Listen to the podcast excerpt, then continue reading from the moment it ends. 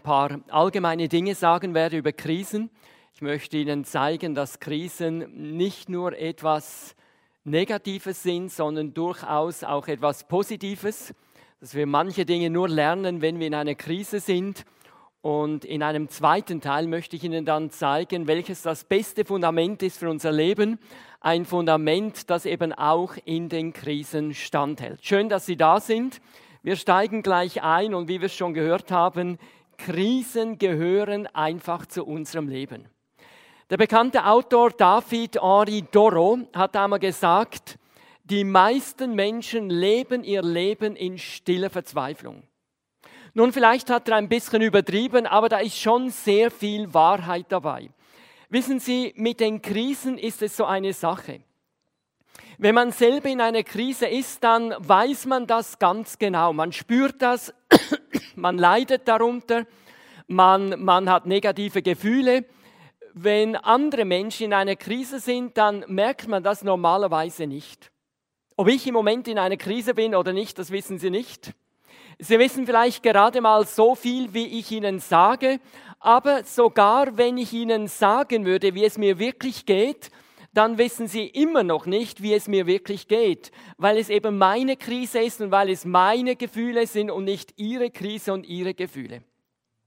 Und so stehen wir manchmal in Gefahr, ich weiß nicht, wie es Ihnen geht, aber wir stehen manchmal in Gefahr, dass wir den Eindruck haben, allen Menschen geht es gut, nur selber ist man in einer Krise.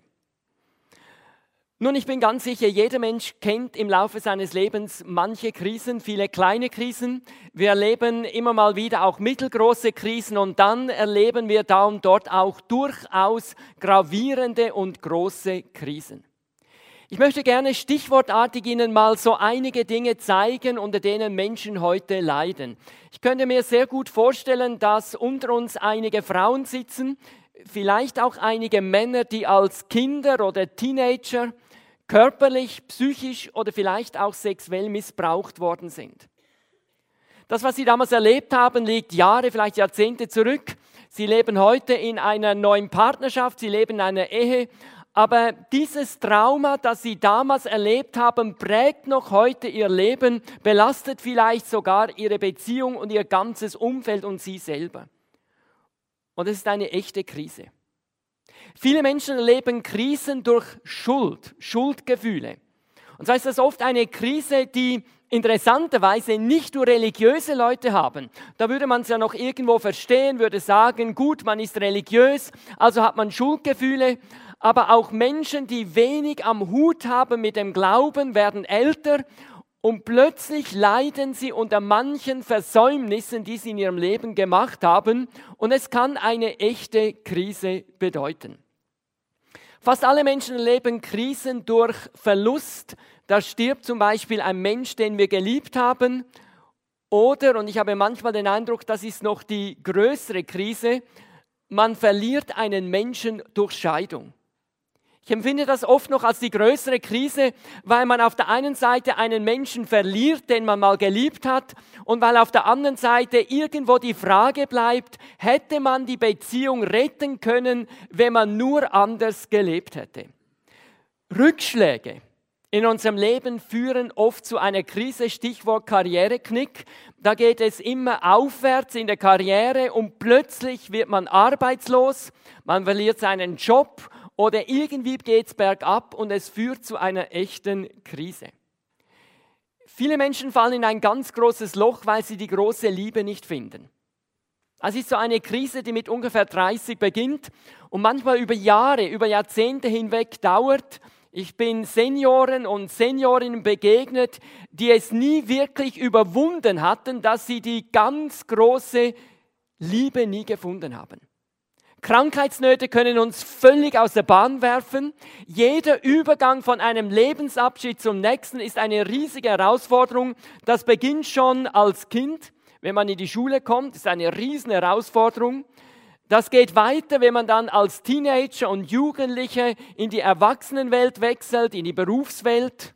Jeder Stellenwechsel ist eine riesen Herausforderung und bitte vergessen Sie nicht auch die Pensionierung. Das ist gar nicht so einfach, wenn man aus dem Betrieb herausgerissen wird, wenn man sich fragt, was mache ich jetzt mit, dem, mit der vielen Zeit, die ich habe. Natürlich, man kann reisen, man kann sein Hobby pflegen und trotzdem erlebe ich immer wieder auch Senioren und Seniorinnen, die mit ihrer Pensionierung wie nicht fertig geworden sind. Die größte Herausforderung aber in unserem Leben, und sie kann zu einer echten Krise führen, ist das Sterben und der Tod.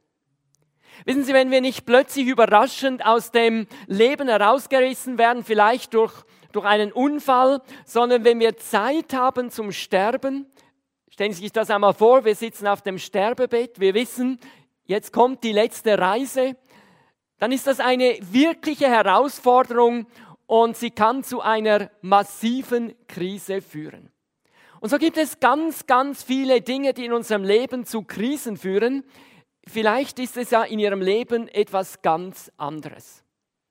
Nun ist es klar, Krisen mögen wir normalerweise nicht. Wenn ich Sie jetzt heute Abend fragen würde, wer von Ihnen liebt es, in einer Krise zu sein, dann würde sich wahrscheinlich kaum jemand melden.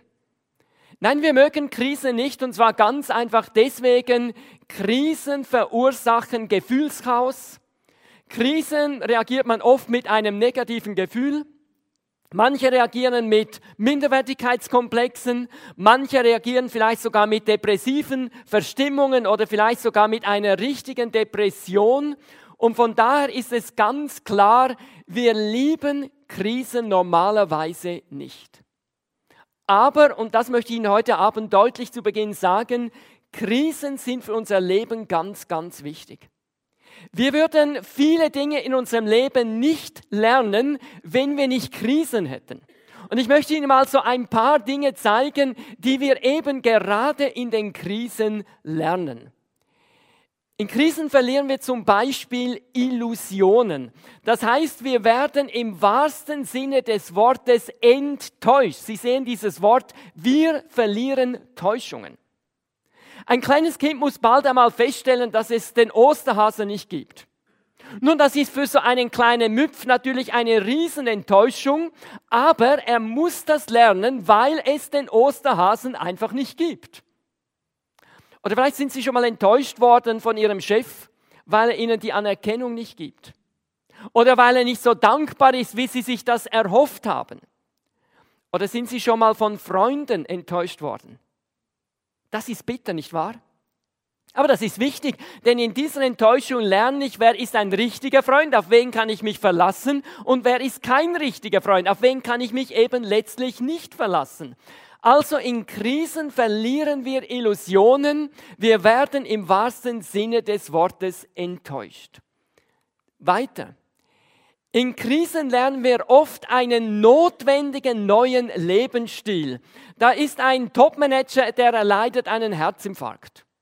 Und jetzt merkt er plötzlich, ich muss anders leben. Ein bisschen weniger Stress, ein bisschen weniger Hektik, ein bisschen gesünder essen, ein bisschen mehr Bewegung, ein bisschen mehr Sport. Das lernt er in der Krise. Ich denke an einen guten Bekannten, der vor vielen Jahren ein Magengeschwür hatte. Und in dieser Zeit lernte er richtig zu essen.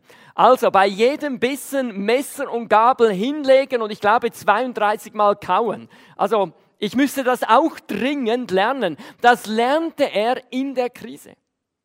Also wir lernen in Krisen oft einen notwendigen neuen Lebensstil.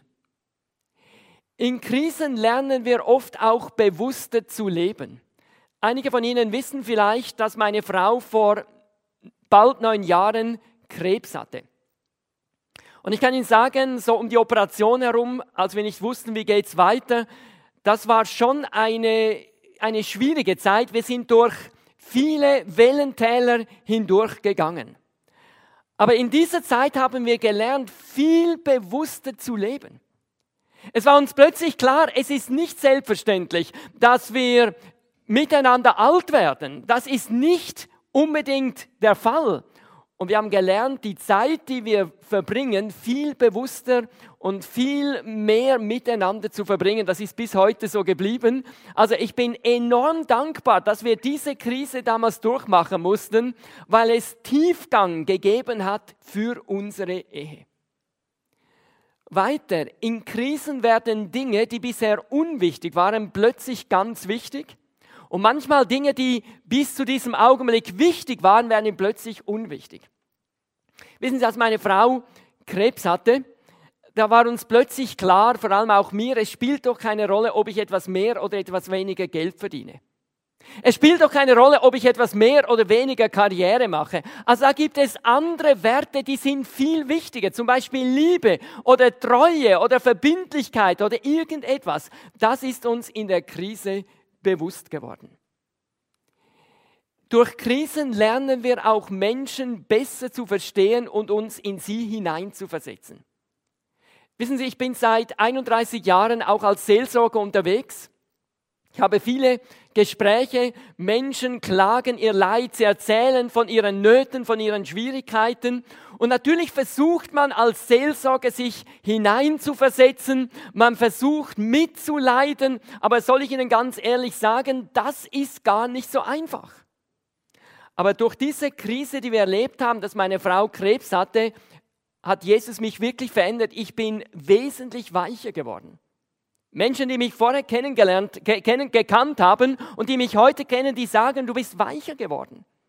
Wenn Menschen mir gegenüber sitzen und ihr Leid klagen, vor allem auch Krankheit, die sie selber haben oder in ihrem engeren Umfeld, dann, dann bin ich oft wirklich den Tränen nahe und kann mitleiden und mitfühlen, wie es den Menschen geht. Und das ist natürlich enorm wertvoll, dass das in meinem Leben geschehen ist. Und noch etwas, in Krisen macht uns Gott zu Persönlichkeiten. Wenn ich auf mein Leben zurückblicke und jetzt nicht nur die ganz große Krise, sondern auch die vielen mittleren und die vielen kleinen Krisen, dann waren diese Zeiten, in denen ich oft nicht wusste, wie geht's weiter, das waren oft die Zeiten, in denen Gott mich zu einer Persönlichkeit geformt haben. Es waren eben nicht die Zeiten, in denen einfach alles so locker vom Hocker ging, sondern es waren die schwierigen Zeiten, die notvollen Zeiten. Da hat Gott mich zu einer Persönlichkeit geformt. Und darum sage ich Ihnen ganz ehrlich, ich möchte die Krisen, die ich in meinem Leben hatte, nicht missen. Ich möchte Ihnen das heute Abend einfach mitgeben. Sehen Sie Krisen nicht nur als etwas Negatives, das man so schnell wie möglich überwinden sollte, sondern sehen Sie Krisen immer auch als eine Chance, etwas zu lernen, das Sie sonst nicht lernen würden. Ist das verständlich? Okay. Und damit komme ich zum zweiten Punkt.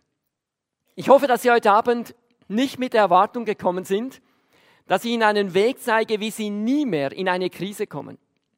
Oder wie Sie ganz schnell aus einer Krise herauskommen. Ich muss Ihnen ganz ehrlich sagen, so etwas gibt es nicht. Und nach dem, was ich bis jetzt gesagt habe, wäre es ja auch schade. Nein, Krisen müssen durchgestanden werden. Also es gibt normalerweise keine Abkürzung in den Krisen. Sie müssen durchgestanden werden. Aber jetzt kommt etwas ganz Entscheidendes. Ob ich eine Krise meistere oder nicht, hängt ganz stark davon ab, ob ich ein stabiles Fundament in meinem Leben habe oder nicht. Verstehen Sie das? Je stabiler das Fundament in meinem Leben ist, umso besser meistere ich die Krise. Und jetzt möchte ich Sie einfach einmal fragen, haben Sie ein Fundament in Ihrem Leben? Wissen Sie, ein Fundament, das nicht nur in den Sonnentagen hält, sondern auch in den stürmischen Tagen, in den notvollen Tagen, das wirklich stabil ist. Haben Sie ein solches Fundament? Wissen Sie, was mir immer wieder auffällt? Solange es den Menschen einigermaßen gut geht, stellen sie normalerweise diese Frage nicht. Was könnte das Fundament in meinem Leben sein?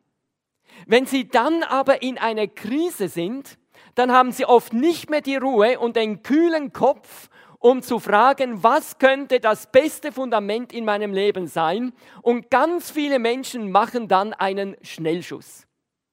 In der Schweiz erzählte mir eine Krankenschwester, wenn ihre Kollegen und Kolleginnen in einer Krise sind, dann würden sie jeweils ganz schnell Holz berühren und sagen, Holz berühren.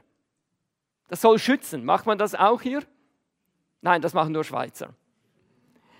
Und ich denke an eine Frau, die in einer richtigen Krise war in dieser Krise suchte sie eine andere Frau auf, die anscheinend Kontakt zu Engeln hat, um eine Engelsbotschaft zu bekommen. Oder ich denke an unsere Nachbarin, sie war vor vielen Jahren in einer wirklich massiven Krise. Ich bin ihr mal auf dem im Garten begegnet und dann habe ich sie so gefragt, sag einmal, wie geht es dir? Und dann hat sie gesagt, weißt du, es geht mir ganz, ganz schlecht. Aber es wird schon so, so sagte sie weiter, es wird schon so herauskommen, wie es herauskommen muss. Sagt man das im Schwäbischen? Nein, das sagt man alles nicht. Gut, also in der Schweiz sagt man das. Es wird schon so herauskommen, wie es herauskommen muss. Wissen Sie, ich hätte Sie am liebsten gefragt, woher weißt du das? Ich meine, das ist doch kein Fundament, das trägt doch nicht. Ich habe das natürlich nicht gemacht, ist ja klar. Ich wollte ja nicht das, das schwache Fundament wegnehmen. Und ich möchte richtig verstanden sein heute Abend. Ich mache das nicht lächerlich. Wir brauchen alle ein Fundament, aber das Fundament muss tragen. Einige von Ihnen sind im Moment in keiner Krise. Freuen Sie sich darüber. Seien Sie Gott dankbar dafür, aber bitte nützen Sie diese Zeit jetzt aus und fragen Sie sich einmal, was könnte das beste Fundament sein in meinem Leben? Denn etwas sage ich Ihnen, die nächste Krise steht vor der Tür, die kommt garantiert. Einige von Ihnen sind im Moment in einer Krise. Hören Sie mal, auch wenn Sie in einer Krise sind, machen Sie jetzt bitte keinen Schnellschuss, sondern überlegen Sie sich gut, was könnte das beste Fundament sein in meinem Leben, das Fundament, das auch in der Krise trägt. Und genau darüber möchte ich jetzt mit Ihnen nachdenken. Ich greife auch heute zu meiner Bibel. Und ich möchte auch heute Abend sagen, die Bibel ist nicht nur ein altes Buch. Das ist sie natürlich auch. Aber die Bibel ist noch viel, viel mehr. Sie ist von Gott inspiriert. Das heißt, Gott hat seine Ideen, Gott hat seine Gedanken eingegeben, damit wir richtig leben und richtig auch sterben können. Und die Bibel sagt auch manches über Krisen. Ich möchte Sie auch heute Abend wieder ermutigen, wenn Sie schon lange nicht mehr in der Bibel gelesen haben, bitte nehmen Sie Ihre Bibel hervor, die Sie irgendwo zu Hause haben. Und wenn Sie keine Bibel haben, gehen Sie nachher an den Büchertisch, ich habe es gestern schon gesagt, und nehmen Sie sich eine Bibel. Wir schenken Ihnen eine Bibel. Ich weiß nicht, ob Sie das wissen, aber die Bibel ist das Fundament für Millionen und Abermillionen von Menschen auf dieser ganzen Welt. Und sie machen eine wunderbare Erfahrung. Das Fundament trägt wirklich auch in der Krise. Ich öffne meine Bibel und ich lese Ihnen eine Bibelstelle vor, im Grunde genommen ein Zitat von Jesus.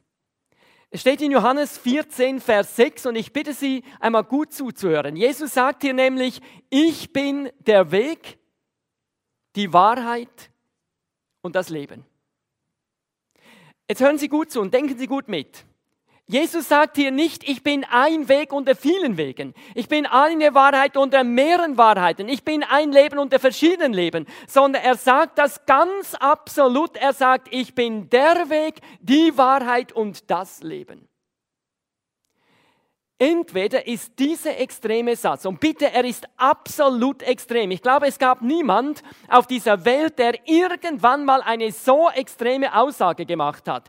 Entweder ist dieser extreme Satz völlig aus der Luft gegriffen. Aber dann ist es das Beste, wir schließen unsere Bibel wieder, werfen sie in den nächsten Apfeleimer und sind bitte konsequent und treten aus der Kirche oder Freikirche aus. Oder aber dieser Satz ist wahr.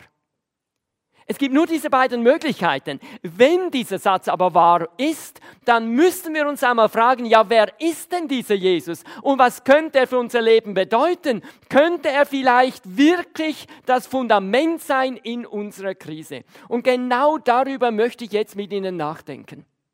Die Bibel lehrt uns, dass Jesus der Schöpfer des Universums ist. Ja, die Bibel geht sogar noch weiter. Die Bibel sagt, Jesus ist Gott, der vor 2000 Jahren Mensch geworden ist. Und sehen Sie, nur weil Jesus Mensch geworden ist, weil Gott Mensch geworden ist, haben wir überhaupt eine Ahnung, wer der lebendige Gott ist. Nun fragen Sie vielleicht, Beat, woran erkenne ich, dass Jesus Gott ist? Nun, er hat seine Gottheit immer wieder bewiesen. Zum Beispiel in den vielen Wundern, die er getan hat. Er hat ja viele kranke Menschen geheilt. Er hat leprakranke Menschen gesund gemacht. Er hat einige Male Menschen, die tot waren, wieder ins Leben zurückgeholt. Aber ich sage Ihnen, der größte Beweis, dass Jesus Gott war, war der, dass er, nachdem er am Kreuz gestorben ist, am dritten Tag real wirklich von den Toten auferstanden ist. Was war geschehen? Einige Tage vorher, Jesus wurde gefangen genommen. Man schleppte ihn vom Verhör zu Verhör. Man klagte ihn an, hätte Gott gelästert. Eben weil er sich Gott gleich machte. Er sagte ganz klar, ich bin Gott. Aber man fand keine Anklagepunkte. Falsche Zeugen traten auf, sie verleumdeten Jesus und schließlich schaffte es die religiöse Elite. Jesus wurde verurteilt zum Tode am Kreuz. Dann ging alles ganz schnell. Jesus wurde an dieses Kreuz genagelt und starb einen bestialischen Tod. Sie können sich vorstellen, damit war natürlich das Kapitel Jesus für die meisten Menschen in Jerusalem in der Gegend abgeschlossen. Aber dann am dritten Tag geschah das Unfassbare. Das Einmalige. Jesus auferstand real, wirklich körperlich von den Toten. Ich habe Ihnen das gestern schon beschrieben. Einige römische Soldaten hatten ja das Grab bewacht. Da war es Ostermorgen, plötzlich wurde es taghell, wie wenn ein Blitz eingeschlagen hätte, ein Erdbeben. Die Soldaten, die schon wirklich viel erlebt hatten, fielen zu Boden wie tote Mücken. Und dann wurde dieser Stein vor dem Felsengrab weggerollt und Jesus Christus auferstand wirklich, ich sage es noch einmal, real, körperlich von den Toten. Er auferstand nicht nur im Geist der Jünger, wie das manche liberale Theologen sagen, sondern er ist wirklich von den Toten auferstanden. In kommenden Tagen, Wochen begegnete er vielen Menschen, zunächst ein paar Frauen, dann vereinzelten Jüngern, dann seinem engeren Jüngerkreis, einem größeren Jüngerkreis und einmal begegnete er über 500 Menschen, die sich alle überzeugen konnten, er ist wirklich auferstanden, er lebt wirklich. Dabei, bitte beachten Sie das auch, das unterschätzen wir manchmal, dabei ist Jesus mehrheitlich Menschen begegnet, die an seiner Auferstehung zweifelten. Wissen Sie, seine Jünger waren nicht irgendwelche Hitzköpfe, die sich da in irgendetwas hineinsteigerten, bis sie irgendeine Halluzination hatten, sondern Jesus hatte wirklich enorm Probleme, verständlicherweise, zu beweisen, dass er wirklich Gott ist. Schließlich schaffte er es und dann kehrte er, ohne noch einmal zu sterben, in den Himmel zurück. Ich habe es gestern Abend schon gesagt, ich wiederhole es noch einmal. Was mich an der Auferstehung Jesu am allermeisten fasziniert, ist, dass sie historisch gesehen eines der bestbezeugtesten Ereignisse ist aus der damaligen Zeit. Jesus ist wirklich auferstanden, er lebt und das gibt mir Mut. Wissen Sie, ich möchte für mein Leben nicht ein Fundament haben, das dann gleich bei der ersten Krise plupp wie eine Seifenblase zerplatzt. Ich möchte ein stabiles Fundament haben. Und weil Jesus Christus auferstanden ist, weil er lebt, ist er das stabilste Fundament in unserem Leben. Ein Fundament, das auch in den Krisen standhält. Und jetzt lehrt die Bibel, weil Jesus am Kreuz gestorben ist, kann er uns die Sünden vergeben. Und weil er auferstanden ist und lebt, kann er uns ewiges Leben schenken. Das heißt Leben, das über dieses Leben hinausgeht. Und weil er mit der größten Krise in unserem Leben fertig geworden ist, nämlich mit dem Sterben und mit dem Tod, wird er mit jeder anderen Krise in unserem Leben auch fertig. Ich kann Ihnen aus eigener Erfahrung sagen, es lohnt sich. Es lohnt sich, auf das Fundament von Jesus zu bauen. Jetzt sitzen Sie vielleicht da und sagen, Beat, das klingt alles wunderbar. Und ich würde das eigentlich auch sehr gerne glauben. Aber vielleicht sagen Sie, ich habe ganz große Probleme, das zu glauben. Sie sagen, ich zweifle einfach immer wieder, ob das wahr ist, was in der Bibel steht. Ich zweifle, ob das wahr ist, dass Jesus auferstanden ist und lebt. Sie sagen vielleicht, ist das nicht einfach Zufall? Die einen haben einen stabilen Glauben und die anderen haben einen nicht so stabilen Glauben. Da kann man doch letztlich nichts dafür. Nur wenn Sie so denken, kann ich Sie sehr gut verstehen. Und zwar ganz einfach deswegen, weil auch ich einmal in dieser Situation war. Ich war ein Teenager und ein Jugendlicher und ich hatte damals so einige Freunde, die hatten einen ganz stabilen Glauben. Also ich spürte, der war Fundament in ihrem Leben, der gab ihnen Halt auch in den allergrößten Krisen. Ich hatte auch einen Glauben. Aber ich sage Ihnen, wenn, wenn nur ein bisschen Schwierigkeiten kamen, dann war der Glaube wie weggeblasen. Und ich habe meine Freunde manchmal richtig beneidet, habe gedacht, das möchte ich. So einen stabilen Glauben, der auch in den Krisen standhält. Aber ich habe gedacht, da kann man nichts machen. Aber dann habe ich eine wunderbare Erfahrung gemacht und die möchte ich Ihnen jetzt erklären. Ich habe nämlich erlebt, wie der Glaube Schritt für Schritt in unserem Herzen entstehen kann. Und das möchte ich Ihnen jetzt zeigen, zunächst einmal anhand einer Geschichte aus dem Neuen Testament und dann noch aus meiner persönlichen Erfahrung. Und zwar ist es die Geschichte eines Mannes, der reich war, der gebildet war, der einflussreich war, aber er war nicht speziell religiös. Er wusste nicht viel von Jesus. Er hatte vor allem Jesus noch gar nie in seinem Leben wirklich erlebt. Vielleicht sagen Sie, das ist meine Situation. Sagen, natürlich habe ich das eine oder andere von Jesus schon gehört, ist ja klar, aber ich habe Jesus noch nie wirklich real in Schwierigkeiten oder Nöten oder überhaupt in meinem Leben erlebt. Dieser Vater, dieser Mann war in einer ganz großen Krise. Sein Kind war nämlich todkrank. Die Ärzte konnten ihm nicht helfen. Das ist eine Krise, Kinder? Eine Riesenkrise. Er musste damit rechnen, dass, die, dass, die, dass, die Kinder, dass sein Kind stirbt. Und jetzt bitte ich Sie einfach, kommen Sie mal mit diesem Mann und mit mir einfach mit. Gehen Sie mal mit innerlich mit diesem Mann. In dieser Krise machte dieser Mann nämlich einen ersten Schritt im Glauben. Er suchte Jesus auf. Um Jesus damals zu finden, musste er einen Fußmarsch machen von ungefähr 27 Kilometern. Bitte, es gab keine öffentlichen Verkehrsmittel, es gab keine Autos, er musste also zu Fuß diese 27 Kilometer gehen und dabei wusste er nicht, ob das mit Jesus wahr ist oder nicht. Warum ging er trotzdem? Nun, er dachte wahrscheinlich, wenn das stimmt, was die Leute über Jesus sagen, dann mache ich die größte Entdeckung meines Lebens, oder? Und wenn das nicht stimmt, was die Leute über Jesus sagen, habe ich ja nichts verloren. Aber ich habe wenigstens mal was ausprobiert. Einverstanden? Wären Sie gegangen, hätten Sie die 27 Kilometer unter die Füße genommen? Also ich sage Ihnen ehrlich, ich wäre gegangen. Und dann ging er diese 27 Kilometer und dann fand er Jesus in dieser kleinen Stadt Kanan. Und dann macht er den zweiten Schritt im Glauben. Er bittet nämlich Jesus, in sein Leben einzugreifen. Er sagt, Jesus, komm mit mir nach Hause, heile mein Kind. Noch immer wusste er nicht, ob das mit Jesus wahr ist oder nicht. Aber er dachte, wenn das wahr ist, mache ich die größte Entdeckung meines Lebens. Und wenn es nicht wahr ist, habe ich nichts verloren, aber ich habe wenigstens mal etwas ausprobiert. Und dann handelt Jesus ganz anders, als der Vater erwartet hatte. Der Vater hatte natürlich erwartet, dass, das, dass Jesus mit ihm nach Hause gehen würde, dass er in sein Haus gehen würde, dass er sich ans Bett setzen würde, dass er für das Kind beten würde und vielleicht ihm die Hände auflegen. Das hat der Vater erwartet. Aber in diesem Fall handelt Jesus ganz anders. Er sagt nämlich zu diesem Vater nur ein oder zwei Sätze. Er sagte, geh nach Hause. Dein Kind lebt. Boah, was hatte der Vater in der Hand? Wo waren die Beweise, dass es stimmt?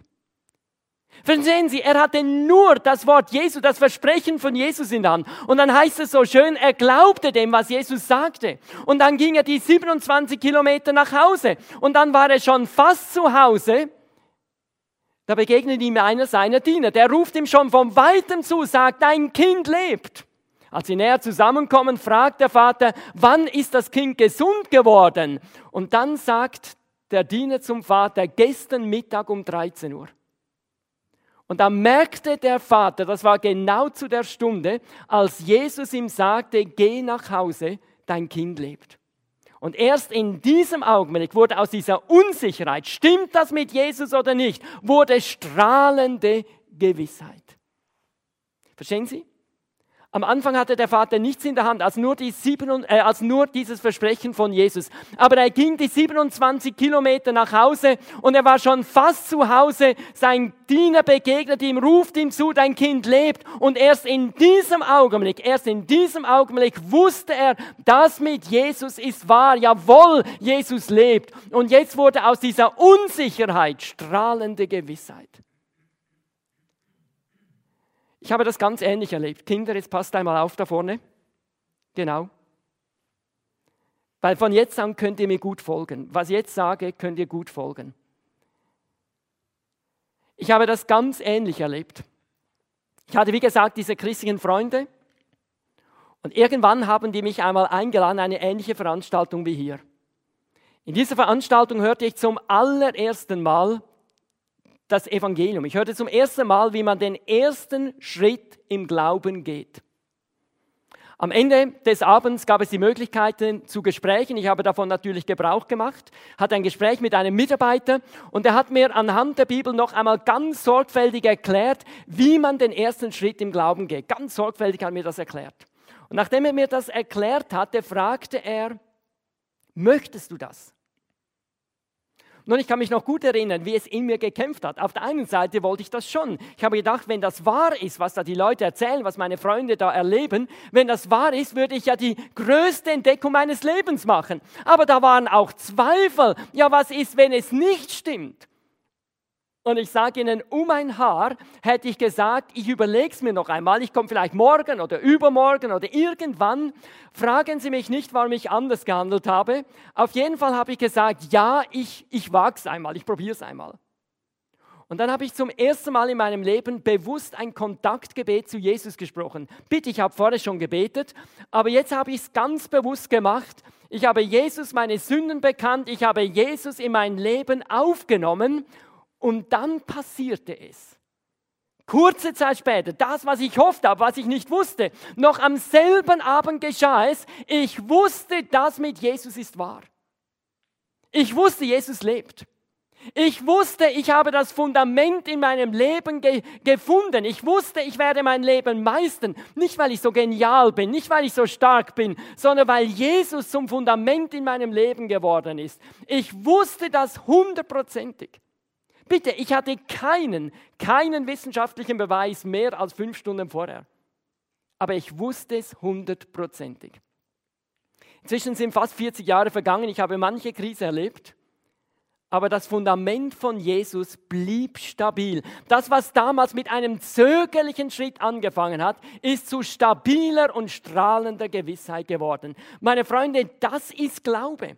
Glaube ist nicht nur ein bisschen kirchlich oder freikirchlich sein. Glaube ist nicht nur ein bisschen christlich oder religiös sein, sondern Glauben heißt, ich nehme Jesus einmal beim Wort und ich gehe die ersten Schritte.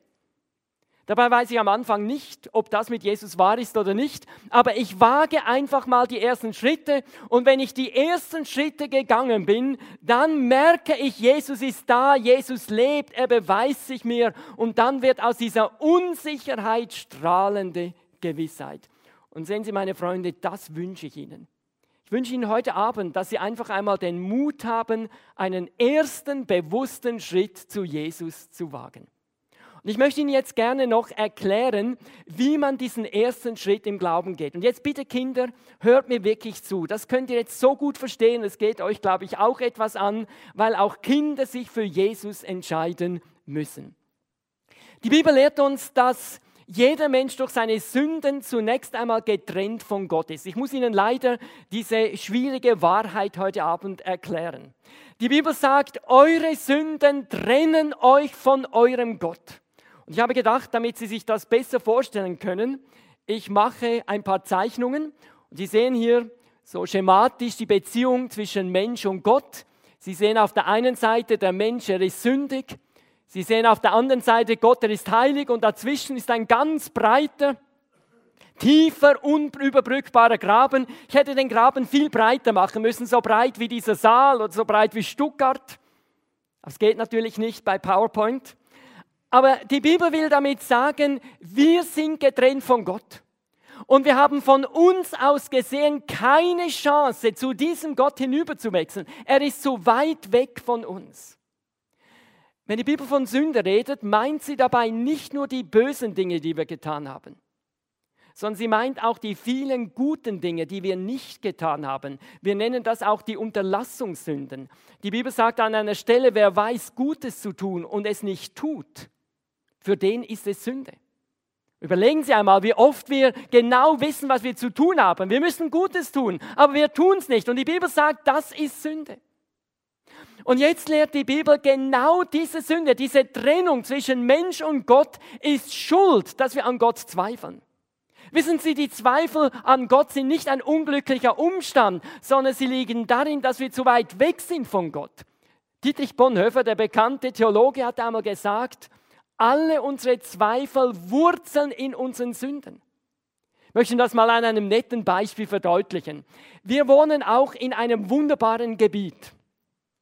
Wenn es schön ist, dann sehen wir die Berge. Wenn es dunstig ist, dann sehen wir gerade noch die Umrisse der Berge. Und wenn es wolkig ist, sehen wir nichts mehr von den Bergen. Nun, der Grund liegt natürlich nicht an den Bergen, die sind immer da, sondern der Grund liegt, wir wohnen zu weit weg von den Bergen. Verstehen Sie das?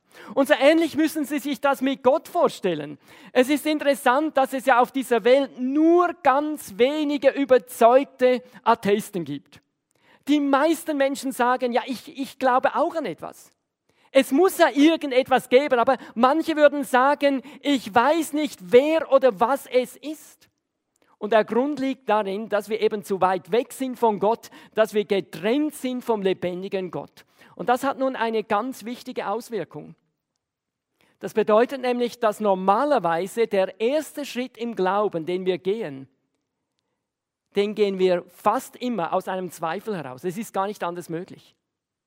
Also wenn wir getrennt von Gott leben und jetzt wagen wir den ersten Schritt im Glauben, dann machen wir das fast immer aus einem gewissen Zweifel heraus. Wir wissen nicht ganz genau, ob das mit Jesus wirklich wahr ist oder nicht.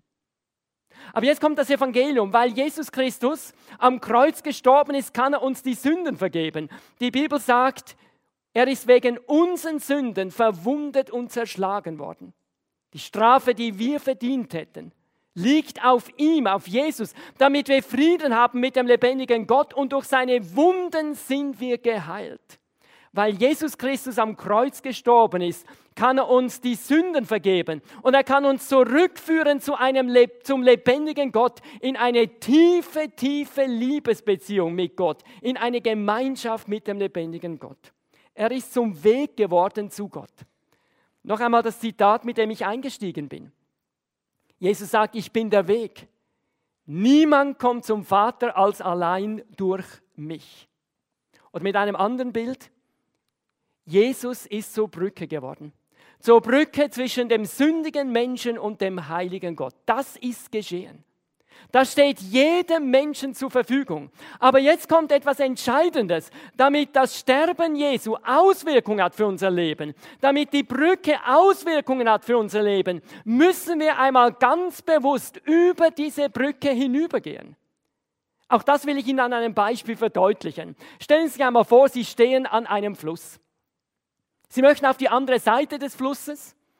Da gibt es eine Brücke. Sie wissen, dass es die Brücke gibt. Sie glauben, dass es diese Brücke gibt. Sie glauben auch, wenn Sie auf die andere Seite der Brücke gehen, sind Sie auf der anderen Seite der Brücke. Sie glauben alles hundertprozentig richtig, aber Sie gehen nie über diese Brücke. Wo stehen Sie? Nun, Sie stehen immer noch auf dieser Seite des Flusses. Und genauso ist es bei vielen Menschen, die glauben alles. Es gibt Menschen, die sagen, natürlich glaube ich, dass Jesus für meine Sünden gestorben ist. Natürlich glaube ich, dass er auferstanden ist und lebt. Natürlich glaube ich, dass er der Weg zu Gott ist, dass er mir ewiges Leben schenkt und so weiter. Natürlich glaube ich das. Aber sie sind nie über diese Brücke hinübergegangen. Ist ja auch kein Wunder, dass man das glaubt, steht ja schließlich in der Bibel. Und sie haben das vielleicht im kirchlichen Unterricht so gelernt aber sie sind nie über diese Brücke hinübergegangen. Das heißt, wir müssen einmal bewusst über diese Brücke hinübergehen. Und dieses über die Brücke hinübergehen nennt die Bibel Umkehr zu Jesus. Oder vielleicht hat Ihnen schon mal jemand gesagt, du musst dich einmal für Jesus entscheiden. Oder du musst Jesus dein Leben anvertrauen. Das sind alles so verschiedene Begriffe, die immer wieder dasselbe meinen. Man muss einmal bewusst über die Brücke hinübergehen. Oder mit dem Fachausdruck der Bibel, ich nenne ihn heute noch einmal, das nennt die Bibel Bekehrung. Und sehen Sie, die Bekehrung sind zwei konkrete Schritte. Der erste Schritt ist, dass ich Jesus meine Sünden bekenne. Die Bibel sagt, wenn wir unsere Sünden bekennen, das ist die Bedingung. Ist Jesus treu und gerecht, dass er uns die Sünden vergibt und uns reinigt von aller Ungerechtigkeit. Und der zweite Schritt ist, dass ich Jesus im Glauben in mein Leben aufnehme. Die Bibel sagt, alle Menschen, die Jesus in ihr Leben aufnehmen und an ihn glauben, werden Gottes Kinder. Und das macht man mit einem ganz einfachen Gebet, indem man zu Jesus kommt und sagt, Herr Jesus Christus, ich danke dir, dass du für mich am Kreuz gestorben bist. Ich brauche dich und ich komme jetzt zu dir und ich bekenne dir meine Sünden. Und dann ist es manchmal gut, einfach die Dinge, die einen belasten, Jesus zu sagen. Herr Jesus, ich habe da gesündigt und da und da und da. Bitte vergib mir das. Vergib mir auch die Sünden, die ich nicht mehr weiß. Vergib mir die Sünden, die ich unbewusst gemacht habe. Und dann betet man weiter, Herr Jesus, und jetzt bitte ich dich, komm in mein Leben hinein. Mein Leben soll dir gehören. Verändere du mich so, wie du mich haben willst. Lass mich nie mehr los. Werde Fundament in meinem Leben. Und wenn ein Mensch Amen sagt, Amen bedeutet nicht nur der Abschluss des Gebetes, sondern es heißt, so sei es. Jemand Amen sagt, in dem Moment überquert er diese Brücke. Und jetzt steht er auf dem Fundament des lebendigen Gottes. Das heißt, Gott ist sein himmlischer Vater. Er ist ein Kind des lebendigen Gottes. Das bedeutet, dass dieser Mensch eine Liebesbeziehung erfahrbar mit Gott erlebt. In dem Moment vergibt uns Jesus alle unsere Sünden. In dem Augenblick haben wir ewiges Leben. Und das Wunderbare ist, von diesem Augenblick an haben wir auch hundertprozentige Gewissheit, dass wir ewiges Leben haben. Und noch einmal, in dem Moment haben Sie das Fundament in Ihrem Leben das auch in den Nöten und Krisen und Schwierigkeiten wirklich stabil ist. Aber sie müssen einmal über diese Brücke gegangen sein. Und ich möchte Sie auch heute Abend fragen, haben Sie sich für Jesus entschieden? Und ich sage Ihnen, wenn Sie jetzt unsicher sind, dann haben Sie sich mit größter Wahrscheinlichkeit noch nicht für Jesus entschieden. Weil wenn Sie das gemacht haben, dann wissen Sie das ganz genau. Das ist ein Ereignis, geschieht an einem bestimmten Ort, zu einer bestimmten Zeit. Und wenn das ein Mensch erlebt hat, kann er das ganz genau sagen, da habe ich mich für Jesus entschieden. Und wenn sie das nicht sagen können, dann sind sie, auch wenn sie christlich sind, aber noch nicht wirklich ein Kind des lebendigen Gottes. Wenn das so ist, dann möchte ich Sie ermutigen, kommen Sie jetzt zu Jesus. Ich möchte Sie ermutigen, nehmen Sie ihn beim Wort, bekennen Sie ihm Ihre Sünden, bitten Sie ihn, in Ihr Leben hineinzukommen, wagen Sie den Schritt. Und Sie werden eine wunderbare Erfahrung machen. Sie werden die Erfahrung machen, Jesus ist da, er beweist sich ihnen. Er ist wirklich gestorben, er ist wirklich auferstanden, er lebt. Wissen Sie, das ist wie bei einem Tunneldurchbruch. Sie kennen das vielleicht, man gräbt und gräbt und gräbt, es ist immer dunkel und plötzlich ist man durch und man sieht Licht. Und das könnten Sie mit Jesus erleben. Wenn Sie sich heute Abend für Jesus entscheiden möchten, dann möchte ich Ihnen jetzt wieder ein ganz besonderes Angebot machen. Ich hoffe, dass das für Sie heute Abend hilfreich ist. Wir werden es jetzt nämlich gleich machen wie gestern Abend. Ich werde beten und dann werden wir miteinander wieder dieses Einladungslied singen. Jesus, zu dir darf ich kommen, wie ich bin. Am Anfang dieses Liedes werden einige Mitarbeiter hier zu diesem Kreuz gehen, das rechts von mir steht, links von Ihnen. Auch ich werde zu diesem Kreuz gehen und dann machen wir auch heute Abend wieder dieses Kreuz zum Treffpunkt. Und dann möchte ich Sie ermutigen, wenn Sie sich heute für Jesus entscheiden möchten, dass Sie das einfach äußerlich zum Ausdruck bringen, indem Sie hier nach vorne kommen zu diesem Kreuz. Und damit bringen Sie zum Ausdruck, genauso wie Sie symbolisch zu diesem Kreuz kommen, so kommen Sie jetzt zu Jesus Christus. Und Sie wagen einmal diesen Schritt, Sie möchten ihn einmal machen, Sie möchten Jesus in Ihrem Leben haben als Fundament. Sie fragen jetzt vielleicht, warum soll ich nach vorne gehen? Das ist ja ungewohnt. In Deutschland oder in der Schweiz hat man immer ein bisschen den Eindruck, das ist Privatsache und das ist auch etwas. Glaube ist Privatsache. Aber Sie dürfen nie vergessen, Jesus legt Wert aufs Bekenntnis. Jesus hat einmal gesagt, wer mich vor den Menschen bekennt, will ich auch vor meinem himmlischen Vater bekennen. Wer mich aber verleugnet vor den Menschen, will ich auch vor meinem himmlischen Vater verleugnen. Und ich möchte Ihnen sagen, warum ich Ihnen empfehle, nach vorne zu kommen. Sehen Sie, wenn wir Entscheidungen nur im Herzen treffen und wir sie nicht in irgendeiner Form nach außen bekennen, kommunizieren, dann werden diese Entscheidungen oft nicht zum Weg. Haben Sie das schon mal gemerkt? Wie oft waren Sie schon mal in einer Situation, haben gedacht, ich möchte was Neues beginnen, ich möchte eine Entscheidung treffen und schon am nächsten Tag oder spätestens ein paar Tage später war wieder alles wie, wie weg. Da sind neue Dinge gekommen, haben alles überdeckt damit eine Entscheidung, die man im Herzen trifft, wirklich zum Weg wird. Und darum geht es ja bei Jesus, dass es zum Weg wird in ihrem Leben. Ist es wichtig, dass wir sie in irgendeiner Form nach außen hin kommunizieren. Jemand hat mal gesagt, wer sich nicht öffentlich zu seiner Meinung stellt, wird nie zu einer Persönlichkeit. Und man müsste auch sagen, wer sich nicht öffentlich zu Jesus stellt, wird nie zu einer geistlichen Persönlichkeit. Und es ist mir ein Riesenanliegen, dass das zum Weg wird mit Jesus. Und darum ermutige ich Sie, kommen Sie nach vorne.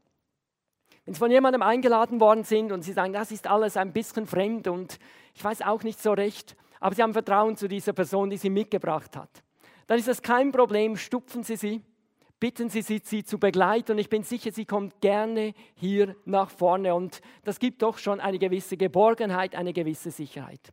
Was passiert, wenn Sie hier vorne sind? Sie müssen nichts tun. Aber wir werden dann in einen äh, Saal gehen, den Seelsorgerraum, dort werde ich Ihnen noch etwas sagen, ein Wort aus der Bibel vorlesen, als Ermutigung und dann helfen wir Ihnen zu einem guten persönlichen Gespräch. In diesem Gespräch möchten wir Ihre Fragen beantworten, Ihnen noch einmal erklären, wie man sich für Jesus entscheidet. Dann würden wir gerne mit Ihnen zusammen beten, wenn Sie das wollen. Und wir möchten noch etwas mitgeben, ein kleines Heft mit wertvollen Ratschlägen für das Leben mit Jesus, damit Sie nicht nur einen guten Start mit Jesus haben, sondern dass es gut mit Jesus weitergeht. Wie geht der zweite Schritt weiter? Wie geht der dritte Schritt weiter? Ich lade heute Abend Menschen ein, die vielleicht schon lange an dieser Entscheidung für Jesus herummachen. Und sie haben das immer wieder hinausgezögert, einfach weil sie Zweifel haben, ob das stimmt oder nicht. Wagen Sie mal den Schritt. Sie werden noch lange an diesem Punkt stehen bleiben. Sie werden nicht weiterkommen, weil Sie zunächst mal die Begegnung mit Jesus wagen müssen, um zu merken, ob es wahr ist oder nicht. Wagen Sie es. Vielleicht sind auch Menschen hier, die haben das heute Abend zum allerersten Mal gehört. Und sie sind interessiert, sagen, doch, es interessiert mich. Lebt Jesus wirklich? Ich lade sie ja zu einer Person ein, nicht zu einer Weltanschauung. Dann wagen Sie den Schritt, so taufrisch wie es ist, kommen Sie zu Jesus. Sagen Sie, Herr Jesus, ich möchte dich kennenlernen. Ich möchte, dass du in mein Leben hineinkommst, dass du mir die Sünden vergibst. Ich möchte dich wirklich kennenlernen. Ich lade Sie dazu ein. Ich lade auch Menschen ein, die sich vielleicht irgendwann einmal für Jesus entschieden haben. Sie erinnern sich, sie sind hinübergegangen. Sie hatten das Fundament von Jesus, aber dann ist manches passiert, vielleicht Sünde in ihrem Leben, sie haben es nicht mehr bekannt. Dinge sind wichtiger geworden als Jesus. Vielleicht haben sie die erste Liebe zu Jesus verloren. Sie wissen, Jesus hat einmal zu Christen gesagt, ich habe etwas gegen dich, dass du die erste Liebe verlassen hast, so dieses Feuer, dieses Brennen für Jesus. Und sie sind vielleicht irgendwo, wenn sie ehrlich sind, so im Bild gesprochen, irgendwo hier. Dann möchte ich Sie ermutigen, machen Sie heute einen neuen Anfang mit Jesus. Machen Sie eine Erneuerung mit Jesus, wie das manche Christen sagen. Kommen Sie zu ihm. Vielleicht müssen Sie sagen, Herr Jesus, es tut mir wirklich leid, dass ich dir das sagen muss. Und es schwer, fällt mir schwer. Du weißt, ich bin schon so lange mit dir unterwegs. Aber es ist so und ich bin heute einfach mal ganz, ganz ehrlich. Ich komme mit einem demütigen Herzen zu dir und ich bekenne dir, dass ich lau geworden bin. Und ich möchte noch einmal ganz neu beginnen. Ich möchte, dass du in die Mitte meines Lebens kommst. Mein Leben soll dir gehören. Wenn das Ihre Situation ist, bitte ich Sie, kommen Sie auch. Und wir reden und beten mit Ihnen. Und dann lade ich natürlich bei diesem Thema Menschen ein, die in einer Krise sind. Sie wären vielleicht froh, einmal mit jemandem darüber zu reden, ein offenes Ohr zu klagen. Sie wären froh, wenn einmal jemand für sie beten würde, für ihre Umstände, ihre Situation, ihre Probleme. Dann dürfen sie auch nach vorne kommen. Wir haben wirklich Zeit und wir nehmen uns Zeit für sie, um mit ihnen zu reden, mit ihnen zu beten und ihnen einfach ein Stück weiter zu helfen. Damit sie merken, dass sie alle gemeint sind. Ich lade heute Kinder ein. Kinder können sich bekehren, ich weiß das. Meine haben sich alle so um sieben Jahre herum für Jesus entschieden. Wenn du es verstanden hast, komm zum Kreuz. Ich lade Teenager ein. Manchmal ist es ja so, man hat sich mal als Kind für Jesus entschieden Und dann als Teenager wackelt so alles ein bisschen im Leben und plötzlich auch die Beziehung zu Jesus. Manchmal ist es gut, noch einmal neu mit Jesus zu beginnen. Ich lade Jugendliche ein. Ich lade junge Erwachsene ein, Ehepaare, Männer, Frauen, Senioren. Einfach sie alle sind gemeint. Das wollte ich damit noch einmal sagen.